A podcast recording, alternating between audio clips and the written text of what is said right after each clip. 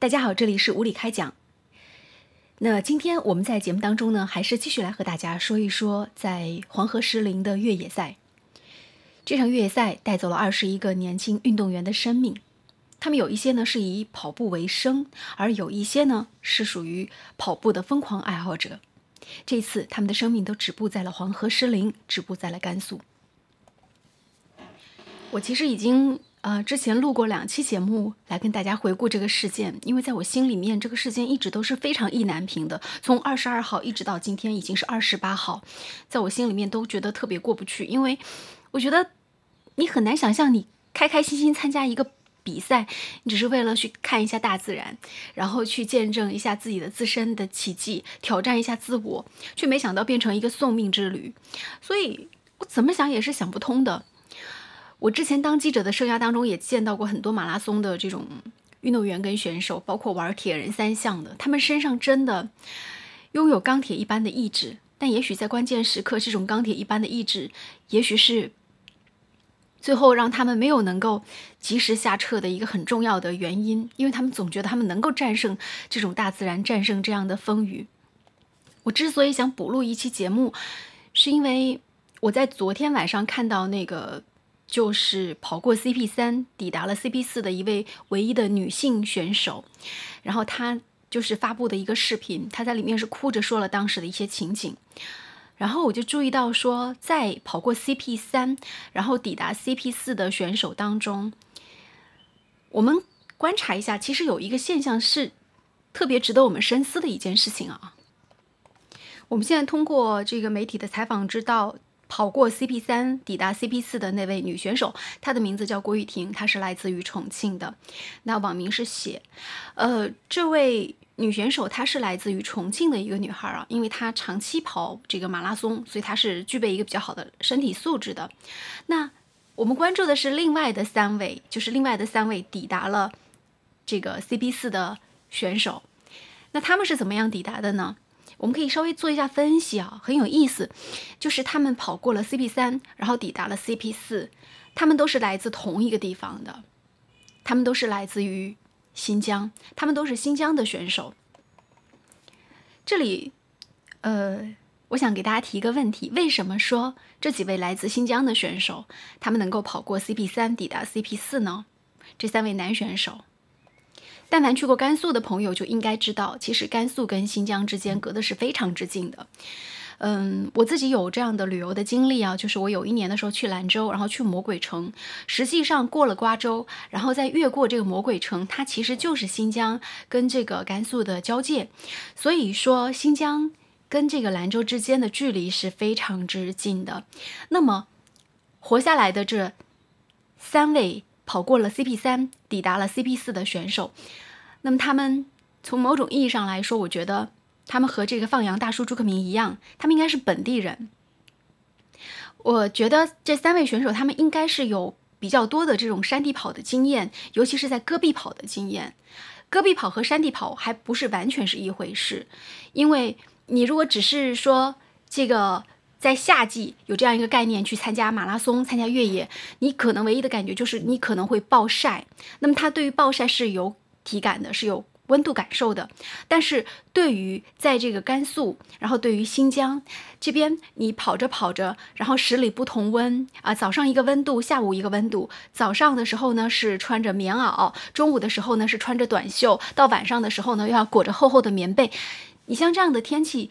就是他们是从小到大在这样的环境当中去长大的，对于新疆选手来说，所以最后他们能够抵达 CP 四，跑过跑过被誉为天险的 CP 二到 CP 三的路段，其实跟这个是多多少少有一些关系的。那这位重庆的女孩，她比较幸运的一点是在于说，我们上一期节目当中有一个细节啊，我昨天看她讲的时候又分析出来，其实她之所以幸运的，最后她能够。活着跑到了 CP 四，有一个很重要的一点就是她在路上，她在 CP 二到 CP 三这一段迷路的时候，她遇到了一位新疆的同伴。那这位朋友呢是新疆人，那么他呢在这个跑的过程当中呢，也是哎顶过来了的。然后他们俩一起诶，在这个新疆人的帮助下，他们就一起找到了那个窑洞。如果说没有当时的那个新疆选手对他的帮助，其实我们也不知道这个重庆的女孩她能不能够跑到这个 CP 四，就是越过这么难的一个山峰。嗯，这里面确实，我觉得不能复制的是他的这个经历啊，是有一定的偶然性的。呃，不可能每一个选手都会碰到刚好你风最大的时候遇到一个大石头可以躲，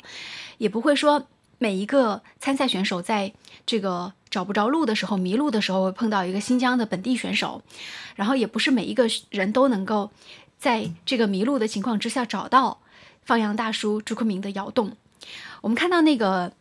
梁晶出事的时候，显示他的 GPS，他最后的时候是已经越过了 CP 三，已经是在 CP 四的附近，就是只有一点点的距离了。所以通过这个，我们可以判断说，梁晶他实际是。跑过了 CP 三的，但是在打卡点的工作人员说他们是没有能够接到梁晶的打卡，所以通过这个我们可以大致了解一下，那梁晶的出事可能跟梁晶的迷路有一定的关系。除了当时的风非常的大，雨很大之外，如果他一直能够就走在正确的道路上。嗯，那也许他会遇到这个窑洞，但是就是因为梁晶他走的不是正确的道路，所以梁晶迷路了，他就错过了窑洞，而且他就是直接去到了这个 CP 四。梁晶去世的地方距离 CP 四非常非常之近，大家看一下这个 GPS 定位。所以梁晶之死，在某种程度上，这个天气占很大的因素，还有一点就是他真的是迷路了。我们都知道梁晶他是出生在安徽的一位选手。安徽虽然也是有黄山这样的大山，但是呢，它的这种自然环境跟气候条件和新疆和甘肃和这样的戈壁滩还是不太一样的。黄河石林是一个非常美的地方，它是大自然的鬼斧神工。但黄河石林的这种特别多变的气候环境跟自然环境，即便是梁晶在。五月份曾经跑过三遍这里的马拉松，并且获得了冠军，也未必能够说他完全了解。而对于新疆的本地选手来说，那他可能对这种气候环境的自然的变化，他会有更多的这种身体和心理上的耐受力，所以最后抵达了 CP 三，然后打卡 CP 三没有迷路，导航系统本身很好，然后终于在 CP 四能够抵达的。三位男选手全部都是来自中国新疆的选手，而那位女选手呢，是因为她遇到了一位新疆的选手，抵达了那里。呃，这里再啰嗦一句，我今天早上在看这个新闻的时候，有一个，还有一位来自新疆梯队的选手叫戴玉敏。那么他其实如果说他在一路上没有就是不停的救人的话，那他很有可能也是会抵达 CP 四的。我为什么要这样讲呢？因为。因为他在这一路上啊，他对于这个风险他是有一定的评估的，而且他对自己的这个自救是很好的。比如说他在 CP 二的时候，他就把泡沫箱就绑在了自己的身上，他知道泡沫箱是可以保温的，而且这个他在过程当中呢，还遇到了这个当地赶来的村民，然后穿了多加了两件毛衣，还把一个尿素袋啊就裹在自己的这个腰上面来护腰，而且他的这个身体的装备呢是长袖长裤。新疆的戴玉敏，他是对于这种风险有一定预估的。实际上，他在走 CP 二到 CP 三的时候，如果不是遇到了那么多需要救助的选手，呃，比如说他后来带下来的那个女孩等等，而之所以会救下来那个女孩，他还把自己的毛衣脱给女孩穿哈，然后是就带着她下来。看到女孩濒危的时候，他也是决定不再向前了。尽管他当时说他体力还可以，嗯，将自己的装备都给了女孩。他当时的理由是说，因为那个时候他就觉得，当听说那个女孩二十四岁，他想起自己的女儿刚好也是二十四岁，所以那一刻他就有了一种好像自己就是那个女孩的妈妈一样的感受，所以他是陪着女孩一起一起就下山的，就没有继续往前走。实际上，我觉得以他当时的这个速度和体能来说，他也有可能是可以就翻过去的，而且他是新疆本地人嘛，那么他。在这个过程当中，找到窑洞的可能性也是非常之大的。所以这就是有的时候运动竞技不仅仅是要看你的技能、看你的速度，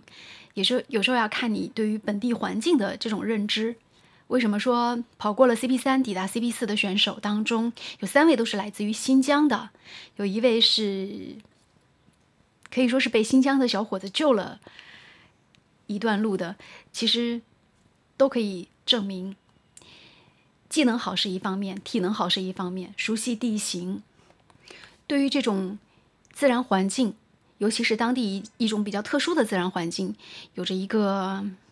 从小的习惯。和超强的感知，这个也是很重要的一件事情。这是我对于呃前面几期节目的一个补充。好了，就到这里吧，再见。